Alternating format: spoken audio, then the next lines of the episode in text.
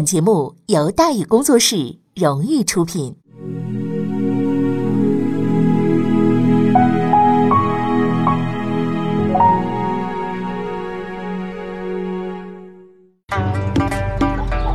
说书唱戏劝人方，三条大道走中央，善恶到头终有报，人间正道是沧桑。给您续上一杯茶，我慢慢的说，您细细的品。听大宇话说。明朝除了咱们广播直播以外啊，我们还在喜马拉雅独家网络发布。各位呢可以登录喜马拉雅手机和电脑客户端，搜索“大禹茶馆”，选择收听。上期节目咱们说到哪儿啊？咱们说到阴沟翻船，张聪无奈下野，入阁为相。夏言刚正不阿。当然了，除了刚正不阿以外啊，夏先生还有一特点，就是特别廉洁。对于当官的来讲啊，这就算是要了老命了。为什么呢？你领导不下水，你手底下人这个问题就难办了，对不对？哎，偏偏夏学是反贪力度又格外的凶猛，于是，一时之间呢，朝廷风气大变。哎呀，哭穷的叫苦的，这个不绝于耳啊。综合来说呢，夏言是一个传统意义上的好人，这个人也不贪财，也不贪势，完了干实事儿，心系黎民百姓、国家社稷。他的才干也不亚于杨廷和，而个人道德操守却要远远高于前者。在他的管理之下呢，大明王朝兴旺发达，蒸蒸日上，发展前景十分看好。但是夏言先生毕竟他也不是雷锋，是不是？他也有一个致命的软肋。夏先生这辈子呀，不抽烟，少喝酒啊，也不贪钱，反正是也不好女色，除了干活就是干活。但是呢，这个他竟然十分享受啊这一种郁闷的冒烟的这种生活。因为在枯燥单调的这一种这个背后啊，隐藏着一个巨大的诱惑，什么诱惑呀？权力，了得吗？征服所有的人，掌控他们的命运，以实现自己的抱负，这大概呀就是夏言呢，呃，最原始的工作动力了。不过我们还是应该赞扬夏言。他虽然追逐权力，主要目的还是为了干活。事实上呢，他的权力之路啊十分顺利。嘉靖十五年，他接替李时成了内阁首辅，哎，走到了权力的顶峰。然而夏先生刚刚爬到山顶，没来得及喘口气儿呢，就发现那里还站着另外一个人。很明显，这个人呢不打算做他的朋友。夏言已经是内阁首辅了，那文官的第一号人物了，但是却偏偏管不了那位仁兄，啊，因为这个人叫郭勋。作为张聪的盟友，在朋友倒霉的时候，他十分忠诚地遵循了自己的一贯原则：落井下石。哼，朝廷谁当政并不重要，只要能保住本人的地位就行了。可是郭勋呢，慢慢的发现不对，这个新上台的夏言呐，不简单。哎，这个人十分聪明，而且深得皇帝宠信，也没有想和他合作的那种意愿，远不如张聪那么容易控制。为了将来打算呢，最好早点解决这个人。而郭勋采用的攻击方法也充分的说明了一点，就是他是个粗人。这位骨灰级高干呢，平时贪污受贿，名声很差，人缘非常不好，脑袋反正也不开窍，竟然直接上奏折骂夏言，掐架票友居然敢碰专业选手，你这不是传说中的鸡蛋碰石头吗？夏言自不必说呀，马上写文章反骂，双方拳脚相加，十分热闹。那照常理来算的话，这场斗争应该是以夏言的胜利而告终啊。可是事实并非如此，嘉靖啊，你逆烦透了！你你们这帮子人一天到晚的没事儿干，就在这骂来骂去，这还则罢了，是不是？你骂你们的行不行？每次你们都把我牵着进去干什么呀？是吧？一边是朝廷重臣，一边是老牌的亲戚，双方还都让皇帝来表态，老子哪来那么多时间管你们这些破事儿啊？是吧？干什么呀？啊，不管了。这俩管你哪，我先收拾一个得了。夏言运气不好，挨了第一枪。嘉靖二十年（公元一五四一年），皇帝大人收到夏言的一封奏折，看过之后一言不发，只是让人传夏言火速觐见。接到指令的夏言有了不祥的预感，但是他还是比较安心的，因为自己这封奏折呀，并没有涉及什么敏感问题。可他进宫之后才发现，坏了，问题严重了。嘉靖不由分说把夏言骂了一顿，搞得首府大人不得要领，然后才说出骂人的原因：写错别字了，是吧？夏言一下就懵了，这不是故意的吗？这不是啊？你找茬？你换了别人挨顿骂就算了吧，皇帝故意找茬，你还敢你还敢抽他吗？是不是啊？你上去给他一耳光，你这你干嘛你啊？你找我茬呢你啊？你打皇上那不能。可是夏言兄呢，实在是好样的，他不肯干休，竟然还了一句说啥哈？这个臣有错啊，恰逢近日身体不适，希望陛下恩准我回家养病。哎，你不是在这找事儿吗？对不对？你在这鸡蛋里边跟我这挑骨头，是不是啊？哈，你挑吧，老子不伺候了，行吗？哎，当然了，嘉靖先生也不是好欺负的。嘉靖一看，好家伙，跟我来这个是不是啊？耍泥腿。哦，怒不可遏，喊了一声：“得得得得得，你也别养病了，别养病了，治事去吧，再不要回来了。”完了，这下麻烦了，玩笑开大了。可是你这皇上那个话，那叫金口玉言，话说出口了，没法往回收啊。夏言先生想想得了，硬着头皮走吧，没辙。夏言开始的时候满怀忧伤，在这捆被子，哎呀，一边捆一边掉眼泪，我怎么就这么惨呢？准备离开北京，就在他即将上路的时候，突然有人跑来告诉他：“等等等等，一等啊，你可能不用走了。”夏言先生确实不用走了，为什么不用走了？出事了，出大事了！哎，这件事出在哪儿啊？出在郭勋身上啊！夏言因为错别字被赶出京城吗？不是？哎，郭勋很是高兴了一阵子。这位仁兄啊，实在是不争气。这么一高兴，结果呢就捅出一大乱子来。这事儿具体来说呀，是个什么呢？是个工作作风问题啊。呃，怎么回事呢？这个嘉靖皇帝啊，不久之前曾经交给郭勋和王廷香啊，这个王廷香当时呢是这个左都御史啊，交给他们俩一差事，并且专门下达了谕令啊。可是蹊跷的是呢，王廷香接到谕令之后，四十来天没动静，不知道搞什么把戏呢。这里咱们顺便说一下，王林香先生是大文豪，前七子之一啊，还是著名的哲学家。之所以不干活，没准是在思考哲学问题。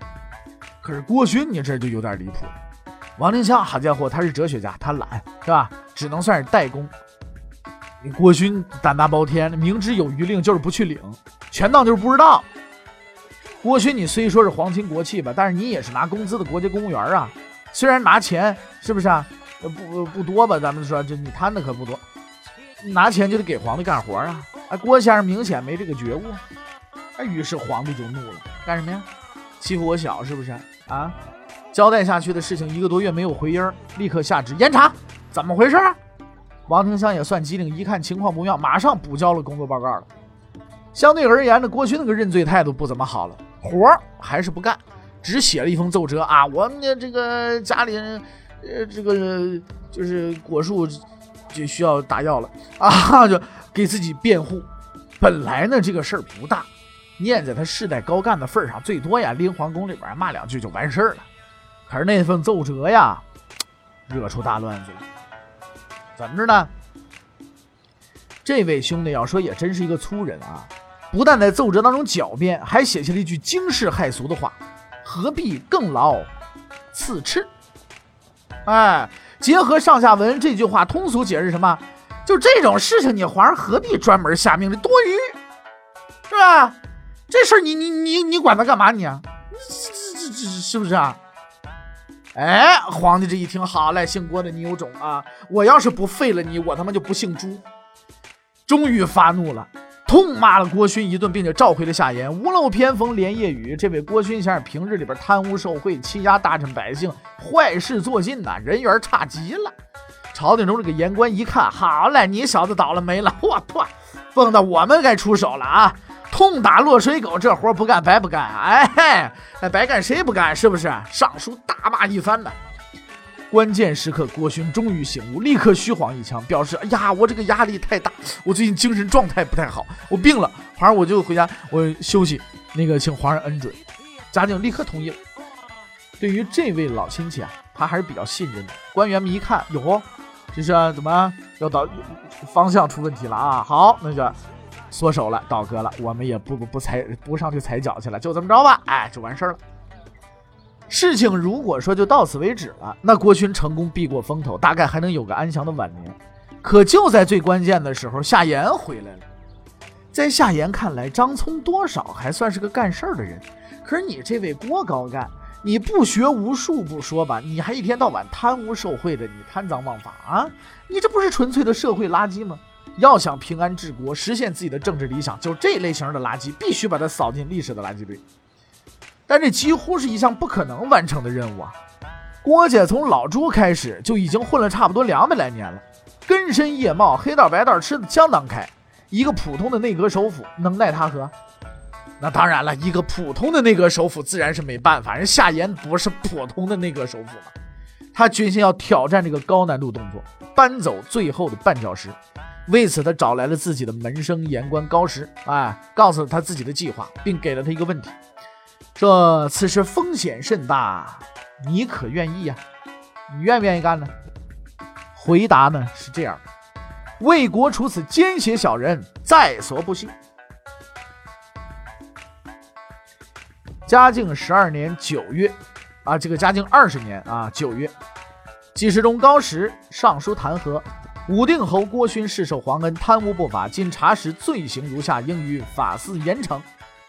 这是一道极其有分量的奏折，全文一共列出了郭勋罪行十五条，全部的查有实据，重磅炸弹，这一下子可把嘉靖炸火了。没想到这个郭勋呢，啊！竟然还有这么多的壮举，气急之下把这位亲戚直接关监狱去了。事发突然呢，郭勋十分吃惊，但是入狱之后呢，他却镇定下来了，因为他也很清楚，凭着自己那身份呢，皇帝绝不会下杀手，无非就在牢里边待两天，吃两天牢饭就完事儿了。他的这个判断非常靠谱。嘉靖皇帝就是气懵了，一时冲动，很快消了气儿了，还特别下令不许动刑啊。看样子过两天就能无罪释放了，可是郭勋错了，他的人生将在这里走向终点。不久之后，高石又上了第二封奏折，内容如出一辙，要求严厉惩办郭勋。嘉靖没理会，把奏奏折给退回去。这个行动隐藏着皇帝的真实意图。皇帝干什么这么干呢？意思就是事已到此为止了，不要再纠缠了啊！可是夏言的攻势呢，才刚刚开始。与以往不同，这次司法部门的效率太高了，他们很快就汇报了对此案的预审结果。啊，勋罪当斩。完了，这下子嘉靖脑子可大了。他本来就想教训一下郭勋，怎么搞得要杀头了呢？事到如今，必须开门见山了。呀呀呀呀！爱卿，重爱卿啊！此案情形未明，发回法司复查。首轮试探到此结束。第二轮攻击准备开始，高石再次上书，内容还是要求严惩，但这一回嘉靖没跟他客气，下令给予高石降级处分。得到了处分的高石非但不沮丧，反而十分高兴，因为他已经完成了自己的使命。好戏，这可马上就要开场了。表明立场之后，嘉靖放心的等待重审的结果。然而就在这时候，记事中刘天直突然上书，奏折中弹劾郭勋大罪十二条。这次啊，就不是贪污受贿那么简单了，罪名种类也更加丰富了，包括扰乱朝政、图谋不轨，如同预先编排的一样。之前迟迟不动的法司立即做出了重审结论啊，除杀头之外，还额外附送罚没个人财产。妈呀，这招太狠了！嘉靖原本以为自己都发了话了，下边人应该听话了吧？可是事与愿违，更觉得是他吃了闷亏了，可还没法发脾气。对吧？人家有凭有据的，按照证据办案子，你能说人家不对吗？人家做的都是对的呀。皇帝陛下终于发现，原来自己是一冤大头，让人糊弄的团团转，不说被卖了，还帮人数钱呢。啊，不过也没关系，对手虽然狡猾，但最终的决定权不是还在他手上吗？他不发话，谁敢杀郭勋呢？嘉靖这次学聪明了，他收下了法司的奏折，却根本不予理会。同时呢，多次的召见相关大臣，旁敲侧击，要他们放郭勋一条生路。反正在他看来呀，只要说他不点头，郭勋就死不了。而多坐两天牢，对这位高干子弟来说也不是一件坏事。可惜他并不清楚，要杀掉郭勋，并不一定要经过他的认可。在这个世界上，要解决一个人，是有很多种不同的方法。皇帝传达了自己的意见，可是大臣们却出现了集体弱智症状，毫不理会上级的一片苦心，仍然不停的上奏要求杀掉郭勋。这倒还则罢了，几个月之后，嘉靖却得到了一个让人震惊至极的消息：郭勋怎么着？死了，在牢里边死的。这位精力旺盛的仁兄就此结束了自己的一生，死因不明。但可以肯定的是，绝对不是自然死亡。反正人在监狱里边，反正爱怎么折腾怎么折腾，不知道怎么着就死了。嘉靖这回终于出离愤怒了，这不是赤裸裸的司法黑幕吗？这是政治暗杀呀！可是政治暗杀，政治暗杀，他可什么辙也没有啊！人死了之后，侦办此案的刑部、大理寺官员十分自觉，纷纷上奏折写检讨，在文中啊，纷纷表示：我们一定会吸取这次的教训，搞好狱内安全检查，防止同类悲剧再次发生。以后一定多加注意。云云啊，总而言之，责任是有的，疏忽是有的，故意是没有的啊！气歪了鼻子的皇帝陛下这次也没废话，直接下令参与此案的。全部官员予以降级处分，多少也算是出了一口恶气。你恨不能把这些人都杀了，对吧？夏言又一次大获全胜，他虎口的拔牙，把生米做成了稀饭，活人整成了死人。不但杀掉了郭勋，还调戏了一把皇帝，甚至连一点破绽和把柄都没给对方留下。这次行动的成功，充分表明夏言的斗争艺术已经到达了出神入化、炉火纯青的地步。他本人也就此迈入了超一流政治高手的行列。好了，现在就剩下夏言一个人了。登上了顶峰的夏言开始俯视着脚下的一切，终于走到这一步了。所有的人都得听他的，伟大的政治理想和抱负将在他的手中实现。夏言开始得意了。毫无疑问呢，他有足够的资本。可是历史无数次的告诉我们。骄狂的开始就意味着胜利的终结。有一双眼睛正在注视着他，等待着他的错误。在那座山的顶峰，只能容纳一个人的存在，永远如此。那么夏言，接下来究竟将面临什么样的局面呢？欲知后事如何，且听下回分解。